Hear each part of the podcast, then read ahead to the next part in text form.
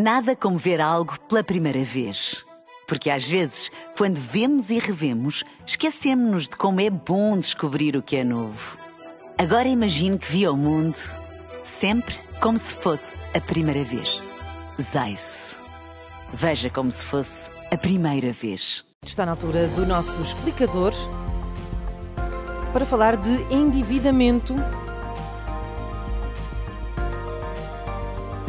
Esta manhã ficamos a saber que o endividamento das famílias portuguesas quadruplicou quatro vezes mais desde 2015 para fazer face a, despesas diárias, por exemplo, como a da saúde. Exatamente. Sérgio, quais são assim os valores globais, estamos a grande a, fotografia? Estamos a falar de mais de 140 milhões de euros, total do volume de empréstimos concedidos uh, o endividamento das famílias em 2023. Em 2015, o total foi de 32,6 milhões, ou seja, entre 2015 e 2023 houve um aumento de 332%. É, portanto, uma percentagem que grande. mostra uma diferença substancial. E qual é a principal finalidade dos empréstimos? Ou seja, os portugueses pedem dinheiro emprestado para quê? Normalmente associamos o endividamento à compra de casa, Exato. de automóvel, não é? Mas neste caso específico, relativamente aos últimos anos, eh, relativamente a estes valores, eh, as famílias endividaram-se mais para cobrir despesas de saúde, como dizias há pouco, e também educação.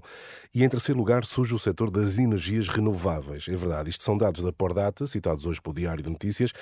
No entanto, a grande fatia vai de facto para o setor da saúde, ou seja, as pessoas estão a endividar-se para garantir tratamentos. Uhum. É no, neste caso específico, de que valores estamos a falar? Bom, os valores disponíveis uh, indicam que no total, desde 2015, a despesa para acesso à saúde chegou a 8,4 mil milhões, o que representa quase 4% do PIB eh, nacional. 8,4 mil milhões de despesa na saúde. Isto, os portugueses despenderam esse dinheiro para a saúde desde 2015. É e de facto é que muito, se justifica sim este valor tão elevado? Como é que se compreende? Bom, de acordo com os especialistas na área, o valor dos empréstimos pedidos uh, vai em grande parte para operadores privados do setor da saúde. O que dizem uh, esses especialistas, consultados também pelo Diário de Notícias, é que tudo isto resulta das dificuldades do Serviço Nacional de Saúde e também do aumento do custo de vida muitas pessoas não têm dinheiro disponível para fazer face às despesas uhum. e contraem dívidas para pagar os seus próprios tratamentos. E isto vai aqui de mão dada também com o aumento dos lucros da saúde privada. É? Sim, naturalmente. Se olharmos para o ano de 2022, neste caso,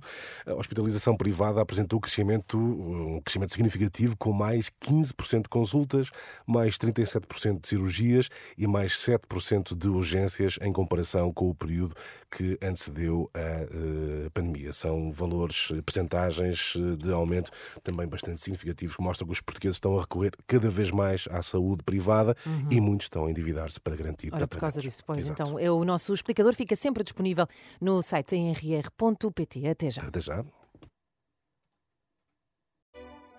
Nada como ver algo pela primeira vez.